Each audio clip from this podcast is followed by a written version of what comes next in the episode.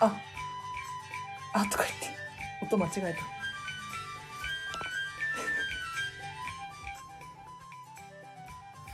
はい、皆様、こんにちは。ラチェです。このチャンネルは、こんまり流片付けコンサルタントである私が、もっとときめく人生を送りたい、そんな方の背中をどんどん押していくために配信しているチャンネルでございます。ということで、皆様、本日もお聴きいただきありがとうございます。今日のテーマなんですが、今日はですね、今日のお片付けということで、私がちょっと午前中にパパパッとお片付けをしていたので、それについて話をしていこうかなと思っております。ちょっと本題に入る前に1個だけお知らせをさせてください。今度22日火曜日の夜9時半から10時15分まで、このスタンド FM でコラボライブをすることになりました。同じこんまり流片付けコンサル仲間の郡司千恵ちゃんとですね、コラボライブです。45分間なんですけれど、これね、アーカイブ残さない方向で話が進んでいるので、ちょっと気になる方いらっしゃったら時間合わせて聞きに来てほしいなと思います。で、何の話をするのかっていうと、この前、郡司千恵ちゃんが、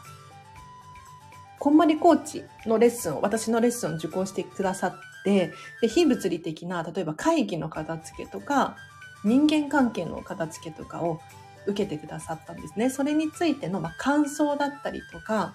あとはどういう変化が起こったのかっていうのをシェアしてくれるっていうことになっていますので、ちょっとこれはすごいから、もうみんなに知ってほしいということで、ちえちゃんの方から提案で そう。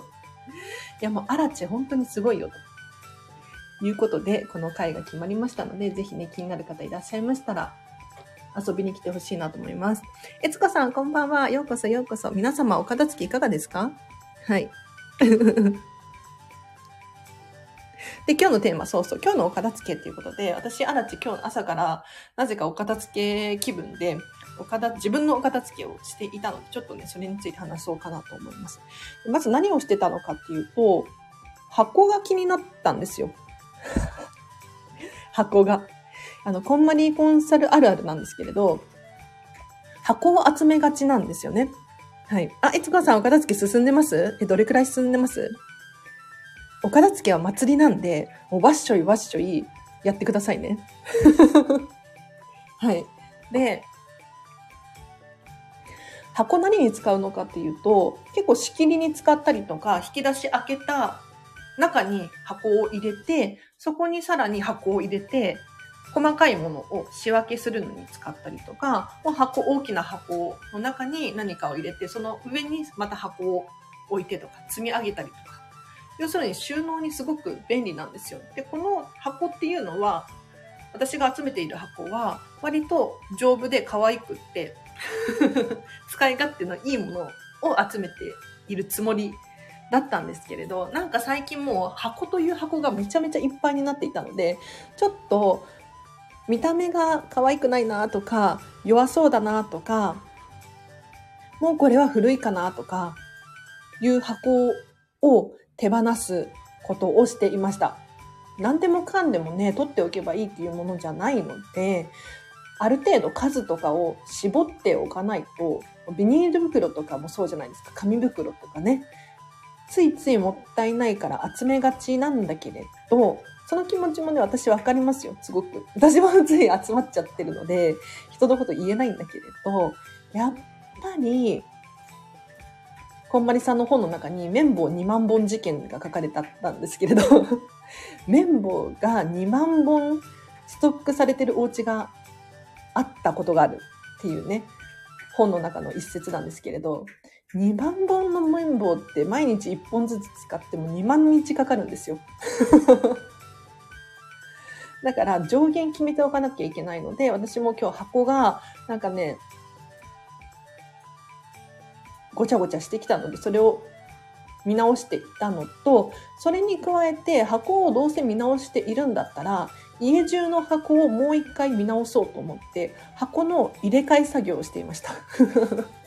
収納に箱をね、結構使ってるんですけれど、その収納に使っている箱が汚れていないかなとか、あとはもっとくりくるサイズの箱があるかもしれないということで、こっちの箱がいいかな、パズルみたいな感じで、もうパチパチパチパチ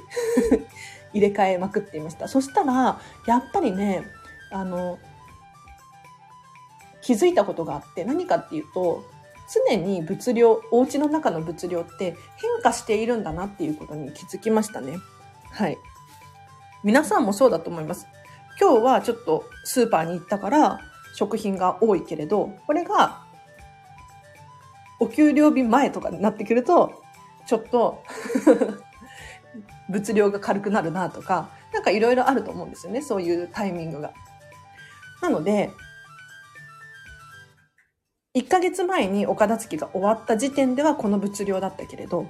今は増えてるかもしれないし、減ってるかもしれない。それに合わせて箱を入れ替えたりとか、収納を変えたりとかするのはすごくいいなぁなんて思いましたね。洋服を友人に譲って衣装ケースが余ってきました。悦子さんやったその調子です。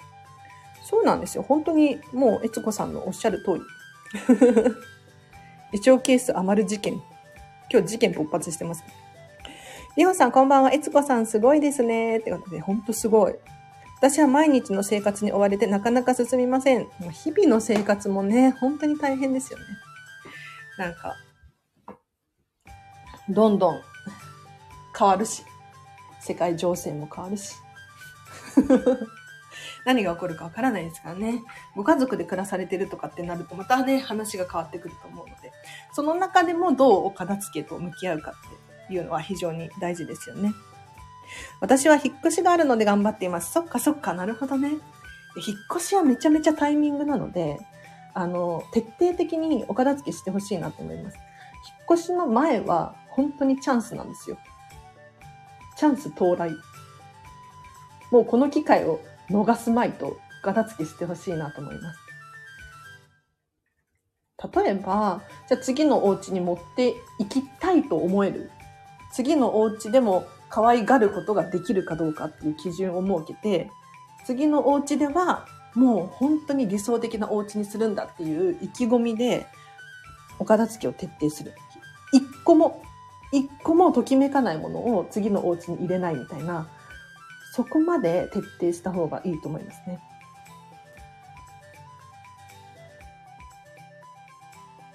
私もエア引っ越ししないとテリオンさんが言ってますけど。もう引っ越しがいつでもできる状態にするって本当に素晴らしいと思います。だって、例えばじゃあ明日入院することになったってなったらどうします？結構慌てふためくと思うんですよ。ね、もし万が一、なんだろう、身内に何かあった時に、じゃあ明日からちょっと遠出しなきゃいけないとか。急に。引っ越しも割とそれに似てるなぁなんて思うんですよね。徐々に徐々に準備ができるのであればいいんだけれど、その引っ越しのタイミングでちゃんと引っ越しの準備ができるかどうかわかんないじゃないですか。で確かにその引っ越し業者とかに頼んだらもう全部ね丸ごと持ってってくれるかもしれないんだけれど、私の そう、なんかお客様の中に、お客様じゃないな。職場の職場の人が、引っ越しの段ボールの話をしてて、引っ越した切り開けてない段ボールの話をしていて、その話をよくよく聞いてみると、前のうちでも開けてなかった段ボール箱を今の家でも開けてないとかって言ってるんですよ。やばくないですか？それってもう使ってないじゃんっていうで、本人も分かってるんですよ。もうこの箱はいらない箱だって分かってるんだけれど、なんとなく中を見るのめんどくさいし、確認しないことには捨てるのもできないから、できないんですよね。はい。そういうね、事件が起こらないように気をつけてほしいなと思います。あ、チャッピーさん、久しぶりのライブ。嬉しい。ありがとうございます。ようこそ、ようこそ。皆様、お片付けいかがでしょうか？私は今日ね、結構張り切ってお片付けしていましたよ。はい。箱の入れ替え作業をしてました。これ皆さんもぜひ定期的に 定期的にできるかな。こんまりコンサルタントだからね、できるんだけれど、箱を集めて、たまに箱のサイズ感とか質感とかもっとしっくりくるのないかなって入れ替えてみるっていうことをやってるんですけれど、それを今日はやりました。で、さらに、あと本、本を整理したんですよ。もうね、本がいっぱいになっちゃって、耐えきれなかった。あの、確かに大切な本ではあるんだけれど、もう本棚から溢れてたんですよ。で、本って結構重いじゃないですか。だから、物量軽くしたいなっていうのもありました。なので、結構本を手放すことになって、1、2、3、13冊くらいかな。で、さらに私、コンパニさんの本も手放そうかなと思ってて、正直、あの、必要なんですよ。コンパニさんの本はどう、どう考えても。職業柄。でも、例えば私のお客様に、ちょっとプレゼントしたいなっていう気持ちになってたりとか、あとは、今日手放すことになった本たちも、結局買おうと思えばいつでも買えるんですよね。なので、どうせ今読んでないしとか、もし読みたくなったらまた買えばいいとか、もしくは似ている本で違う本を探してみようかなとか、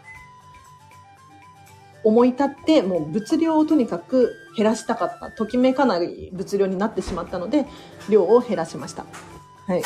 あ、まさみさん、こんばんは。ようこそ、ようこそ。あ、段ボール。私もそうですよ。10年以上開けていなかった。え？ー、待って、10年以上開けてない段ボールは大変でしたね。でももう開けましたよね、さすがに。よかった、よかった。段ボールって何なんでしょうね。私も今でこそ本当に段ボールないですけど、それこそね、3年以上前か、こんまりメソッドに出会う前は、段ボールになんかちょっと入れてたりとか、でスーパーでついもらっちゃうんですよね、段ボールを。で、便利なんで入れたりとかしてたんですけれど、でもよく考えたら、全然可愛くないんですよね。で、暖房、紙系のものって結局こう、虫がいたりするじゃないですか。あの、本とかもたまにいますよね、虫が。わかります？で、それって私アレルギー体質だし、あんまり良くないなと思って、段ボールだったりとか、紙系ですよね。もうこれは本当になるべく減らそうと思って減らしました。だから、だから片付け終わったら私布団も手放しちゃったんですよ。今、ヨガマットで寝てるんですけど、布団って洗い替えができ、できなくもないこともないこともないかもしれないんですけど、ね、埃が立つの嫌だし、虫がいるの嫌だし、っていう基準を設けると、こう、天秤にかけた時に、まあ、必要じゃないものってあるよなっていう感じですね。で、そう、今日は本を手放したのと、あとノートも結構手放しましたね。ノート。私、ノート取りがちなんですよ。めっちゃノート取るの。もうね、何でもかんでもノートを取ってメモを取るっていうのかな。取っているんですが、結局、あの、見返したりもするんですが、古いやつになってくると、もう覚えてないんですよね。何がどこに書いてあるのかとか。で、メモを取るのって結構、ま、記憶のためだったりとかするので、もう覚えちゃえば手放していいんです。で、さらになんかどうでもいい日記みたいな、今日はこれこれこれこれこれこれとか、そういうのはもうその日の時点で終わってるので、必要ないなと思って、でもうノートを今日は5冊くらい手放すことになりました。紙系とか布系は糞を呼ぶとか聞いたんですが、ということで、チャッピーさん。チャッピーさん、これ私話しちゃってもいいですか？はいはい。あのね、なんて言ったらいいんだろう。風水的なあれですよね。風水をま信じるか信じないかっていうのは人それぞれあると思うんですけれど、私風水って科学的にこう あの、科学的に、論理的に解説することができるなっていうのは思っています。例えば、紙とか、えっ、と、そうですね、本とかそうなんですけれど、古い紙は運が悪くなるみたいなことをよく言われているんですけれど、古い紙って、運が悪くなるというか、なんか虫がついたりとか、あと黄ばんできたりとか するじゃないですか。埃っぽくなったりとかするじゃないですか。美しさの観点から見て、やっぱり良くないと思うんですよ。うん。でもちろん、あの、本当に大切にしているものとかは、取っておくべきだと思うんですが、紙とかもね、例えば、写真で撮って保存しておくっていうこともできるし、紙として保存しておきたいなら、もう写真で撮ったものをプリントアウトもう一回して、古い紙は捨てるとか、っていうのもできますよね。確かに。よく言われますよね。風水系。私ね、風水、あの、こんまりメソッドを皆さんにお勧めしている理由は 結構、こんまりさんがガチガチ、ゴリゴリにそういうの好きなんですよ。風水だったりとか、なんか、星占いみたいなのとか。で、よくね、あの、皆さんもご存知かもしれないんですけれど、そういうの気にしている方いらっしゃったら、こんまりメソッドはすごく相性がいいかなと思います。でも私はアラチェ、アラチェ的に言うと、あんまりそういう非科学的なって言ったらいいのかな。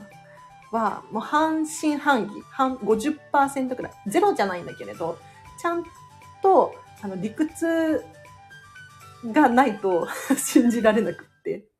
ダメなんですよね。こんまり流型付きコンサルタントの人、本当に直感的にそういうのを感じる人が多いんですけれど、私はね、なんかそこの輪にまだ入れてないんですよ。悔しいけど。そう。結構頭で考えちゃうんですよね。ありがとうございました。よくご存知で。で、今日は、そう、本を結構手放しましたね。で、あと本棚に入れた際にも、並び替えをして、この本とこの本は相性が悪いって、なんとなくわかりません？小説コーナーとビジネス書を一緒にあんまり入れときたくないな、みたいな。なんかこう、可愛らしいファンタジーチックな、なんだ、ハリーポッターのところに急に、急にマーケティングの話みたいなのが来てもなんか違くないですか？だから、並び替えて、本棚を整理しました。あと、小物かな？あ、書類も結構片付けたんですよ。書類。書類って本当についつい溜まっちゃうんですよね。で、つ、もう本当に定期的に皆さんにはお片付けをしてほしいジャンルではあるんですけれど、例えば私の場合もう本当にギリギリだったんですけど、ようやく確定申告が終わって いやギリギリって言っても昨日ではな、昨日ではなかったですね。よかった。ギリギリね、確定申告が終わったんで、まあ、それ関係の書類はもういらないだろうということで、書類を捨てました。そしたらね、だいぶスッキリしたんですよ。本当にスッキリした。なので、日々、変わるじゃないですか。何か起こるじゃないですか。未処理のものが終わったりとか、お役目が終わることがあるので、保証書とかもよくね、家電とかについてくると思うんですが、1年だったり3年だったりとか、期限がついているわけですよ。これをすっかり忘れたまま5年、10年取っておいたとしたら、どんどんそういったものが、紙が増えていって、溢れますよね、ファイルから。なので、ちょこちょこ見直す。で、ちょこちょこ見直すっていうのが一番よくって、なんか、1年に1回とかじゃなくて、本当に、毎日5分みたいな、それの方が意外と楽なんですよ。人は。あ、テータさん、わい、ライブ参加、皆さん、こんにちは。うわ、嬉しい。ありがとうございます。はい、ようこそようこそ。いや、なんか、この時間、今日は結構人が聞いていらっしゃるね。ありがとうございます。皆様、お片付けのやる気が 素晴らしいです。お片付けって気持ちの問題なんですよ。できるかできないかとかじゃないんですやるかやらないかの問題で、本当にご自身がやりたいと思っているのであれば、もう誰でもできるんですよね。でこんなこと言うといや、やりたいと思ってるけどできないっていう人いるかもしれないんですが、あの、本当にやりたい人って、もう命に関わるみたいな。そう、もう、いよいよやばいみたいな人は本気でやると思うんですよ。私も3年前にどうして、えっと、お片付けをしたのかっていうと、とにかく人生がつまらない。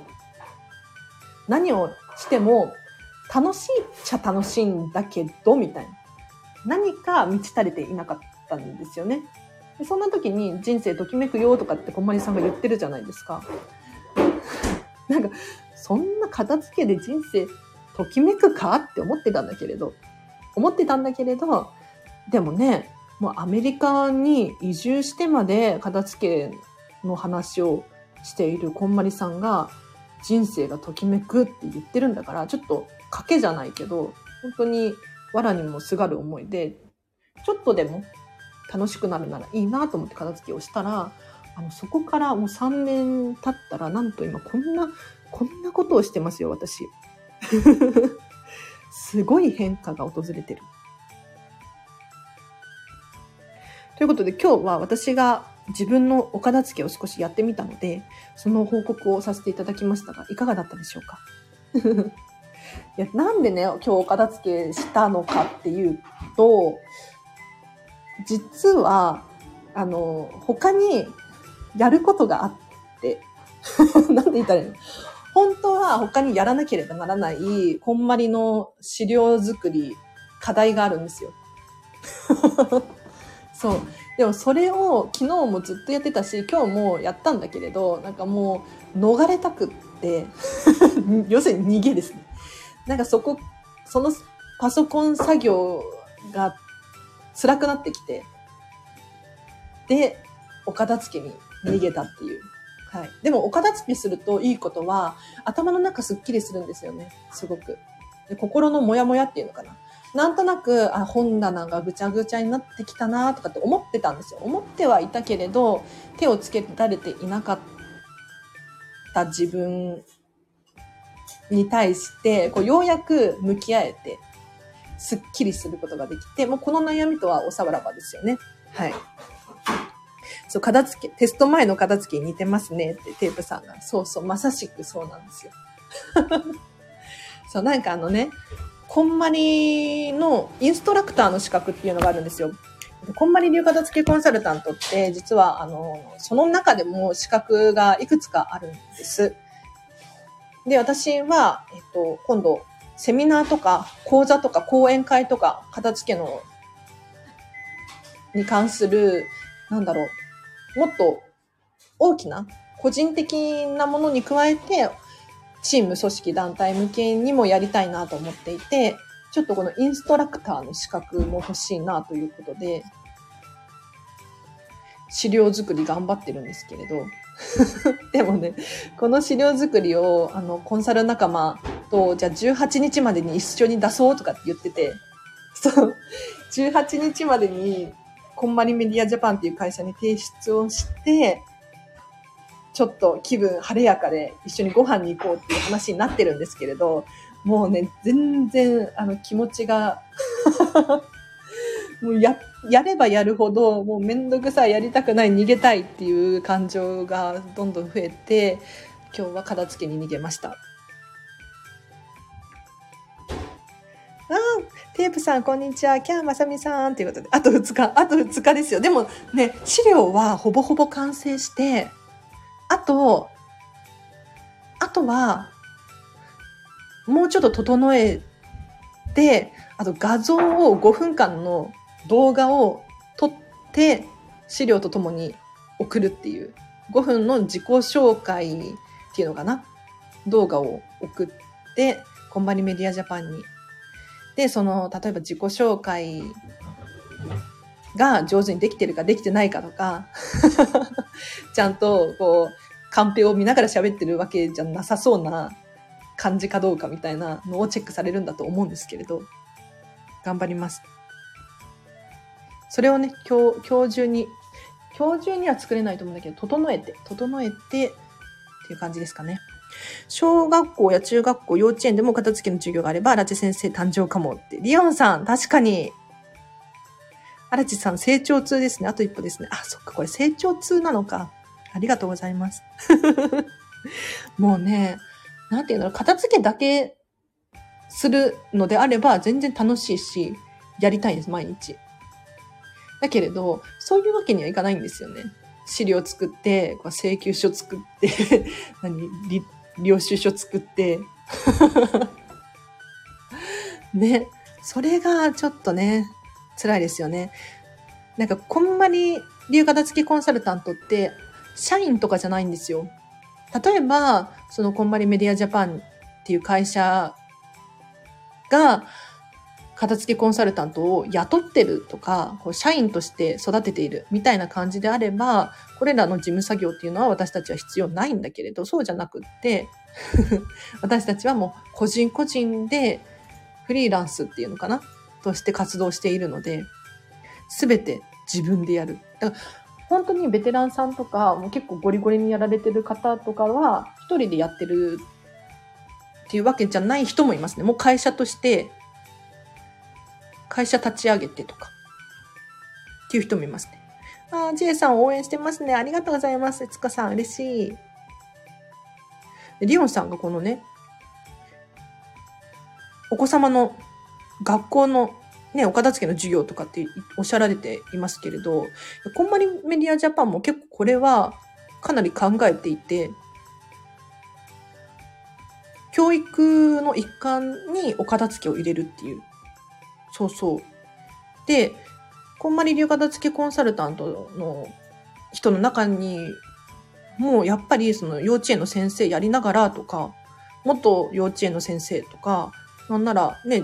小学校の先生やってましたとかっていう方もいるので、そういうのはすごく感じている部分らしいですよ。私は子供いないんで、ちょっと結構離れた ところから見てるんですが、でもね、お子様も楽しくお片付けができたらいいですよね。お片付けの授業いいですねって。ね、お片付けの授業いいですよね。私でももう、小学校とかじゃなくて、中学校、高校生くらいの先生やりたいかも。なんか、ちっちゃいお子様は、私、なんて言ったらいいの？あんまり接する機会が本当になくって。なんか、わちゃわちゃしそう。園のカリキュラムにお片付け入れてほしい。ぜひ、荒地先生やってください。あ、あの、実は、荒地先生っていうこんまり流片付けコンサルタントを幼稚園に呼ぶこととかってできるんですよ。はい。なので、本気で、あの、幼稚園とか小学校とかに片付けワークショップみたいなのやってほしいっていう方いらっしゃったら、まあ学校とかとも相談かもしれないんですけれど、こういうのできるみたいなんですけど、どうですかって提案していただけて、その提案が通ったら、いけますね。はい。いけますよ。もちろん、あの、こんまりメディアジャパン通してもらってもいいし、私に直接話をしていただいてもいいし、例えば、それこそね、なんかママ、ママ会みたいな感じで片付け会みたいなのでもいいかなって思ったりしますね。片付けを進めて頭がスッキリしていろんなことがスムーズにいきそうですね。本当にそうですね。ありがとうございます。えつこさん。今日は片付けもしたし、ただ本手放すことになったので、ちょっとフリマアプリで売らないとなっていうのもあるんですが、まあちょっとその前に資料をもうちょっと整えようかなと思います。ということで、今日はこの辺りで終わりにしようかな。今日は今日のお片付けということで、私が午前中とかお昼ずっとお片付けをしていて、どんなことを片付けたのか話をさせていただきましたが、いかがだったでしょうか？ちょっと冒頭にも宣伝をしたんですけれど、もう一回告知してもいいですか？22日火曜日の21時半、9時半から10時15分の間で、こんまりコンサル仲間の郡司千恵ちゃんとコラボライブをすることになりました。これはですね、えっと、千恵ちゃんが私のこんまりコーチを受講していただいて、会議の片付けがメインだったんですけれど、人間関係の片付けだったりとか、例えば、そうだな、PTA の会議だったりとか、